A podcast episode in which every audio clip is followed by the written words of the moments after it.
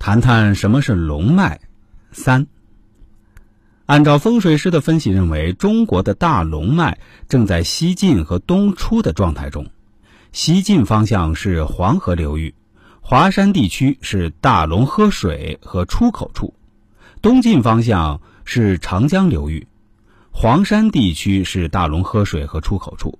这两个区域以后会形成中国新的大龙脉。中国龙脉的始祖源自昆仑山，昆仑山的左边、西北边是天山山脉、祁连山山脉、阴山山脉，北边有阿尔泰山，伴它行的还有贺兰山、大小兴安岭、长白山。昆仑山的右边、西北、西南边有唐古拉山、喜马拉雅山、横断山等山脉。昆仑山龙脉夹在上述南北山脉中间，不断向东施展辉煌灿烂的舞姿。龙的主脉落在陕西省的西安市及古都长安，然后东出中原河南，同时展开北向、南向、东向、西向分支，形成井体的昆仑山脉体系。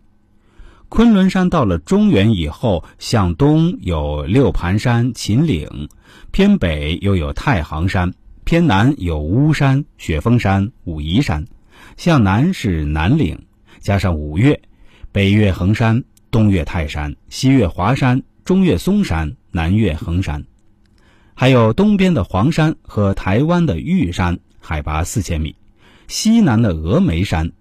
这些举世闻名、举世无双的大大小小山脉、大大小小的龙脉，构成了一幅中华巨龙图，是大龙、中小龙混杂的卧龙图。因而，就有西方个别敏感的政治家称中国是一条沉睡的巨龙。从政治上来讲是对的，但从风水学上来讲却是不对的，因为它不是一条，而是一群大小不等的卧龙。四十多年前，他们睡得迷迷糊糊，中华民族才从先进走向落后的。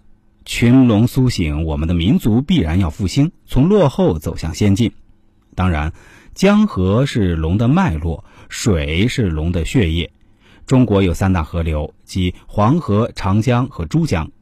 三大河流中的黄河与长江同时发源于青藏高原，青海省的巴颜喀拉山是黄河的发源地。而地处西藏自治区的唐古拉山，则是长江的源头。黄河、长江与珠江都是向东流，分别流入渤海、东海与南海。黄河全长五千四百多千米，流经青海、甘肃、陕西、山西、内蒙等省市自治区，向东流入渤海，经过九个省区。长江全长六千三百多千米，流经青海。四川、云南、重庆、贵州、湖南、湖北、安徽、江苏到上海，注入东海，流经八省直辖市。珠江源于云贵高原，流经贵州、广西壮族自治区和广东省，经广州市形成富饶的珠江三角洲，而后流入南海。三大河流配合大龙脉的走向而流动，使成为大地的地方形成了山环水抱之势。